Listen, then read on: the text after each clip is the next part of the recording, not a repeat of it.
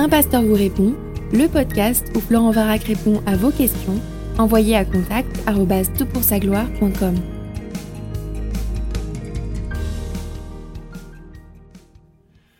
La question qui nous préoccupe pour ce podcast touche à la tribulation et l'enlèvement de l'Église. Voilà la question qui nous est posée. Bonjour Florent, j'écoute régulièrement tes prédications et podcasts depuis 2012 lorsque j'étais au nord du Québec. Bref, dans celui où tu brosses un résumé des différentes approches du millénium, épisode 150, tu nous fais remarquer le peu d'infos qui circulent en eschatologie ces derniers temps. C'est vrai, mais justement, ne sommes-nous pas de plus en plus près de ces temps de la fin et il me semble que c'est le moment ou jamais de s'en instruire? Pourrais-tu élaborer davantage ta position sur les sept années de tribulation et le règne du Seigneur tu donnes aussi généralement une bibliographie sur ces sujets ou les sujets que tu traites, ce serait vraiment très apprécié que nous puissions en avoir une accessible pour le profane. Merci beaucoup pour ton service. Écoute, c'est une super question, le sujet euh, du retour du Christ, de l'eschatologie, la doctrine de la fin des temps m'intéresse beaucoup. Alors je suis très heureux de pouvoir reprendre euh, la, question. Le podcast précédent s'est intéressé à la notion de dispensationalisme, qui est un système de synthèse de la révélation progressive de euh, l'écriture et puis qui regarde justement d'une certaine manière à l'avenir. Et c'est généralement dans ce système que l'on considère plus spécifiquement la notion d'une tribulation. Alors, quand on parle justement de tribulation, qu'est-ce que c'est? Alors, il existe un verbe grec euh, qui se lit thlibo et qui signifie presser, oppresser. Le nom Thlipsis, alors tu vois, c'est à prononcer comme si tu as un cheveu sur la langue, entraîne-toi, c'est rigolo, est traduit par tribulation, tourment, détresse, pression, oppression, affliction. On le trouve dans une quarantaine de versets dans le Nouveau Testament. Par exemple, dans la parabole du semeur, Jésus euh, affirme que certains abandonneront la foi à cause d'une certaine pression, à abandonner Jésus.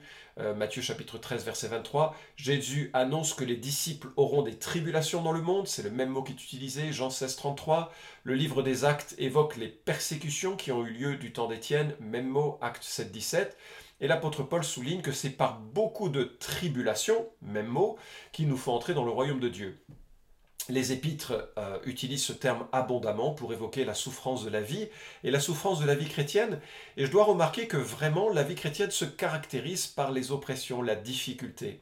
C'est pas un, pique-nique, hein, la vie chrétienne. C'est un, chemin qui est magnifique parce qu'on est accompagné de Jésus, que l'on découvre. On est accompagné aussi de soi-même. Quelque part, on se découvre dans cette lutte et cette opposition avec euh, un ensemble de, de contraintes qu'offre la vie, que ce soit les contraintes euh, liées à la maladie, que ce soit les contraintes liées à un environnement de genre relationnel parfois compliqué. Et Dieu nous sculpte au travers de ces souffrances. Ça fait partie de la vie chrétienne. Mais j'espère que tu as remarqué que en faisant cette liste rapide hein, de, quelques versets euh, qui emploient cette euh, expression, ce mot tribulation, on voit que ce n'est pas un terme technique qui désigne seulement une période de l'histoire. Mais c'est vrai que parfois ce terme est utilisé pour parler d'un moment compliqué qui me semble encore à, l'avenir. Et beaucoup de, théologiens, même ceux qui ne sont pas de mon camp, comme Henri Blocher, qui est amillénariste, euh, concède ou euh, admet même plus, il enseigne qu'il y a vraisemblablement une intensification de pression et de difficultés à venir.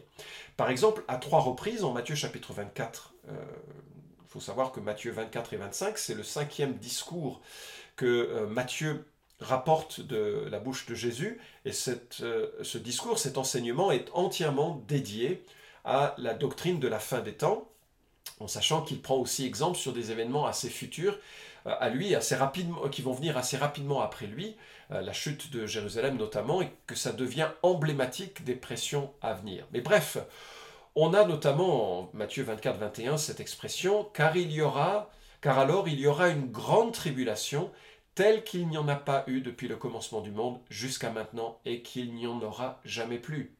Et donc on a ce, sentiment que il y a un temps futur très compliqué euh, qui vient. Apocalypse 7, 14 parle également de ceux qui viennent de la grande tribulation, qui ont lavé leurs robes et les ont blanchi dans le sang de l'agneau, comme s'il y avait une période future, difficile, compliquée, intense, et c'est de là que l'on euh, a tiré cette expression de la tribulation future. Le nouveau dictionnaire biblique Emmaüs, alors il est plus très nouveau maintenant, mais il dit euh, la chose suivante, c'est une brève période de terrible jugement qui précédera immédiatement l'avènement glorieux du Seigneur et coïncidera avec le règne de l'Antichrist. Wayne Grudem, dans son livre Théologie systématique, dit Il semble probable que l'Écriture parle d'une période de souffrance venant sur la terre beaucoup plus intense que tout ce que nous avons connu jusqu'ici. Et donc, euh, dans ce sens un peu plus étroit, euh, il y a une récupération de cette métaphore, de ce mot euh, de, souffrance, pour dire, voilà, il y a une période très particulière, et cette période très particulière, elle fait écho à une autre que l'Ancien Testament évoque sous le vocable du jour du Seigneur ou du jour de l'Éternel. Et Alain Isus, qui dirige l'ouvrage qui est intitulé Pour une fois réfléchi, euh, établit cette correspondance, il décrit ce mot ou cette expression jour du Seigneur ainsi. L'expression jour de l'Éternel ou jour du Seigneur est assez fréquente et désigne un moment où Dieu intervient de manière nette. Sous la même expression, bien des interventions peuvent être décrites. Châtiment d'une nation, Abdias 15-16. Destruction de Babylone, Ésaïe 13. Jour de la visite de Dieu pour le jugement, Amos 5-18, Ésaïe 2-12 et 17. La manifestation de sa colère, Sophonie 1, 14 à 15, jour du salut, Joël 3, 5, Malachie 3, 19, fin des temps, Ésaïe 13, 9 à 11. On peut remarquer qu'un jour historique peut être aussi une figure de la fin des temps. Ainsi, la destruction de Babylone est présentée comme figure de la fin des temps, comparé Ésaïe 13, 21, 47 et Apocalypse 17 à 18. Fin de citation. Il me semble donc qu'il y a bien dans l'écriture un concept traverse, transverse à toute la Bible, qu'il y a un moment d'intervention de Dieu qui est constitué à la fois d'une série de jugements, mais aussi d'une série de sauvetages en quelque sorte, et qui culmine avec le retour en gloire de Jésus-Christ. Alors, tu parles de ces sept années de tribulation, d'où vient cette idée, cette notion? Et en fait, elle est beaucoup plus fréquemment évoquée dans le camp dispensationaliste. Alors, dans ce camp-là, il y a l'idée que cette année demeure, cette année prophétique demeure, qui pèse sur l'histoire humaine et particulièrement sur Israël. Alors d'où ça vient? Ça nous vient de Daniel chapitre 9. Daniel, tu te souviendras peut-être, est un jeune adolescent qui est emporté en captivité par euh, Nebuchadnezzar. On est là en 586 avant Jésus-Christ. Nebuchadnezzar, dictateur babylonien, sanguinaire, conquérant, prend l'élite de la population de Babylone, euh, de Jérusalem, pardon, la ramène à Babylone, et euh, voilà que Daniel, avec ses collègues juifs, se distinguent par leur sagesse, ils sont remplis de l'esprit, ils, deviennent un peu des, conseillers de la, cour des rois. Or, Daniel, qui connaît l'Écriture, qui connaît le Dieu d'Israël, se souvient que le prophète Jérémie avait annoncé que la prophétie durerait 70 ans. Comme il arrive vers la fin de ses 70 ans, en Daniel 9, nous avons cette prière sublime, et je crois que c'est la, plus belle contribution d'ailleurs de Daniel 9, cette prière sublime d'un homme qui à la fois comprend que Dieu est souverain sur le temps, et que à cause de sa souveraineté, nous pouvons le prier. Tu vois, c'est pas du tout une opposition pour lui. Dieu est souverain, il a promis ses 70 ans, donc il prie. De la même manière, Dieu a promis qu'il reviendrait, nous pouvons prier que son règne vienne. C'est une prière totalement légitime. Dans euh, la suite de cette prière, Dieu répond en lui disant, écoute, en fait, il ne faut pas que tu t'imagines seulement 70 ans pour la délivrance complète et ultime de ton peuple, il faut 70 septaines, c'est-à-dire 490 ans. 70 fois, 7 fois. Pourquoi? Parce qu'il y a un parallélisme également. Les 70 ans de captivité sont là pour punir Israël qui n'a pas respecté la loi, et notamment la loi euh, de la jachère. C'est-à-dire que tous les sept ans, il devait y avoir une année de jachère de, euh, de, la terre. Comme Israël ne l'a pas fait pendant 490 ans, Dieu dit, bah écoute, je vais prendre mes 70 années, vous allez partir en captivité, hein, c'est le prophète Jérémie hein, qui utilise cette, euh, cette analogie, vous allez partir en captivité 70 ans, Daniel lui prie, et c'est comme s'il il avait le, une sorte de révélation qui fait écho en symétrie à euh, ce qui était la, cause initiale de cette captivité. En fait, il reste 490 ans. Alors 490 ans, ok, on, lit cette prophétie, elle est compliquée, tous les commentateurs n'ont pas le même avis, mais il semble que à 69 septaines, euh, il y a un, Messie, un Machiar qui est, euh, qui, est enlevé. Et, ça correspond bien, n'est-ce pas, à la mort de Jésus-Christ pour nos péchés. Jésus est vraiment le, le Messie du peuple d'Israël, il est aussi le sauveur de toutes les nations. Et il y a cet événement de, la, mort et de, la résurrection de Jésus qui est vraiment central à l'ensemble de, l'écriture. Et là, il reste sept ans. Et en plus, c'est une période que l'on retrouve prophétiquement dans le livre de Daniel, mais également dans l'Apocalypse. Et on remarque que ce sont des années babyloniennes de 360 jours. Les mois là-bas étaient comptés sous 30 jours. Et on se dit, tiens, il semble qu'il y ait encore une période future pour la délivrance ultime d'Israël. C'est de là que viennent cette notion de cette année qui demeure.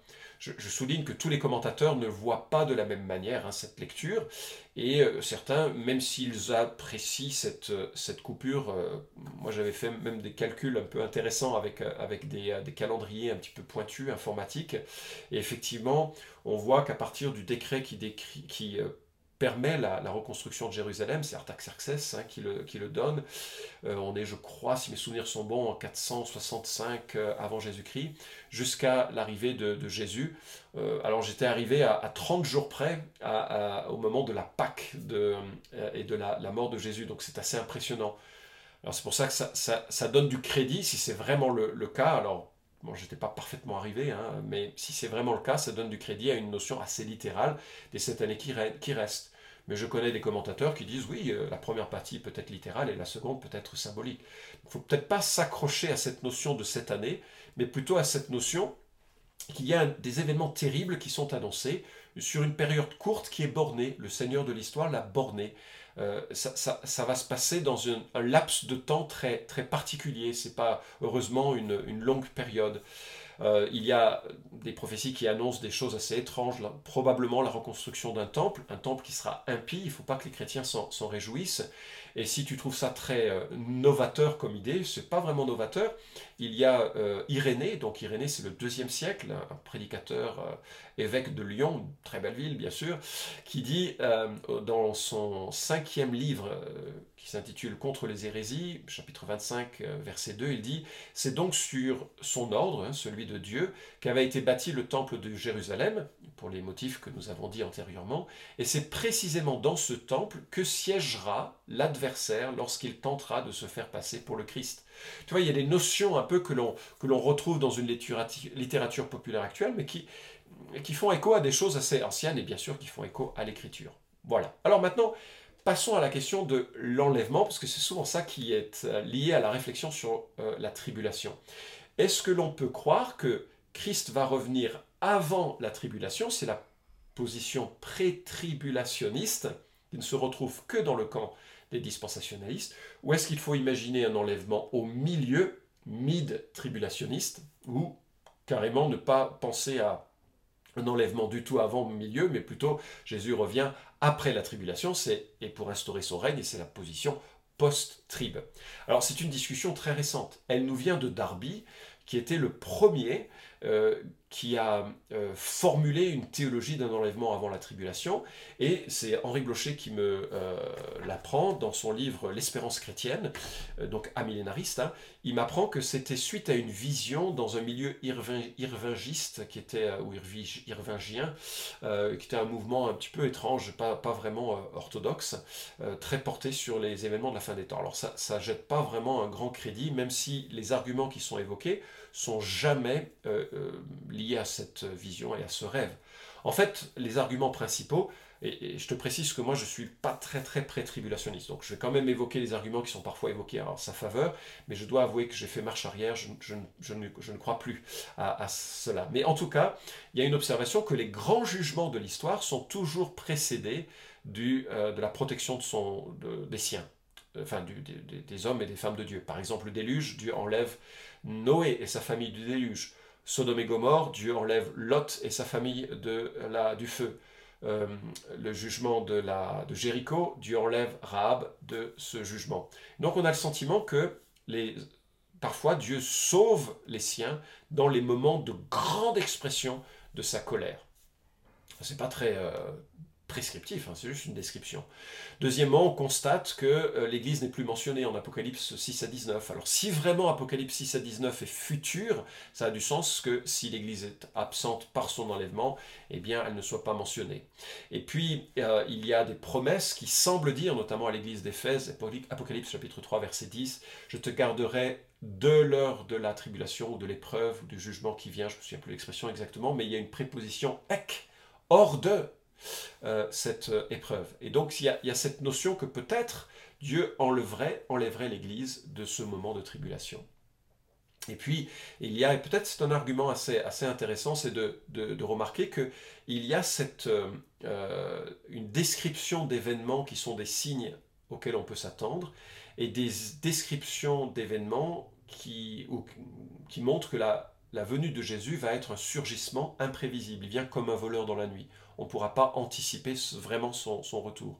Alors certains ont dit, voilà, l'enlèvement est un élément imprévisible, il peut venir avant que tu, aies terminé ce podcast, d'écouter ce podcast, ou il peut venir dans 100 ans, dans 1000 ans, peu importe. Et c'est d'ailleurs euh, une des choses qu'il faut vraiment garder. Jésus euh, revient aujourd'hui, mais toute prédiction est vraiment maladroite et euh, très souvent, jusqu'à aujourd'hui, c'est révélé totalement erroné. Et puis une série d'événements plus prévisibles parce que balisés par des événements historiques un enlèvement avant la tribulation et un retour après, ça permettrait de résoudre cette tension. Ceci dit, il y a vraiment peu d'appui exégétique pour dire que Jésus serait enlevé avant la tribulation. Euh, j'ai évoqué son, euh, son, peu de fondement euh, dans, dans l'histoire, et je note ce que dit Henri Blocher. Il dit tout d'abord, rappelons qu'il existe qu'un seul jeu de termes pour évoquer le retour de Jésus-Christ. Les mêmes mots, avènement, jour du Seigneur, parousie, sont employés à propos d'une seule et même réalité qui n'est aucunement découpée en deux éléments distants de sept ans, ou de trois ans et demi selon certains.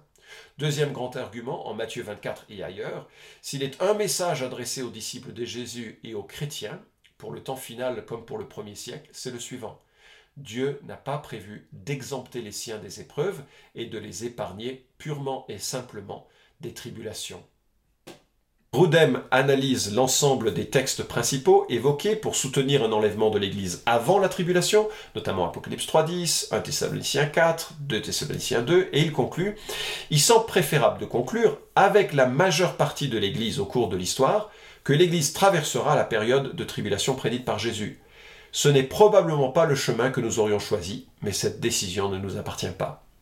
Alors il y aurait beaucoup de choses à noter, je pourrais euh, développer davantage les, arguments, mais euh, je voudrais conclure pour relever que notre attente n'est pas un enlèvement, mais la rencontre avec Jésus. Et ça, c'est un beau focus à avoir, c'est une bonne concentration de notre attention. Nous attendons Jésus, nous voulons être avec lui, nous voulons qu'il nous prenne avec lui, nous emmène dans sa présence. C'est ça qui compte et c'est ça qui est central.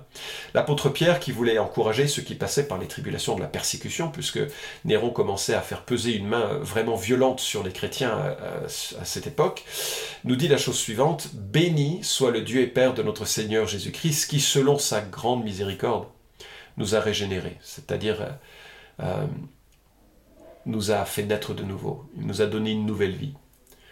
Je reprends la citation par la résurrection de Jésus-Christ d'entre les morts, pour une espérance vivante, pour un héritage qui ne peut ni se corrompre, ni se souiller, ni se flétrir, et qui vous est réservé dans les cieux, à vous qui êtes gardés en la puissance de Dieu par la foi, pour le salut prêt à être révélé dans les derniers temps.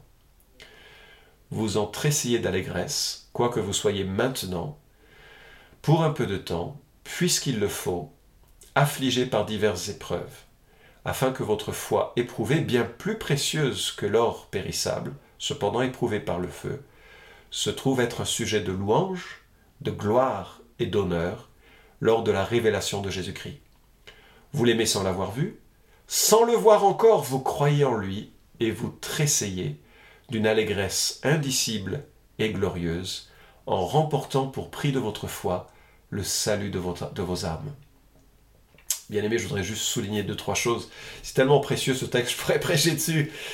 Mais on a un grand trésor, et ce trésor, c'est Jésus-Christ.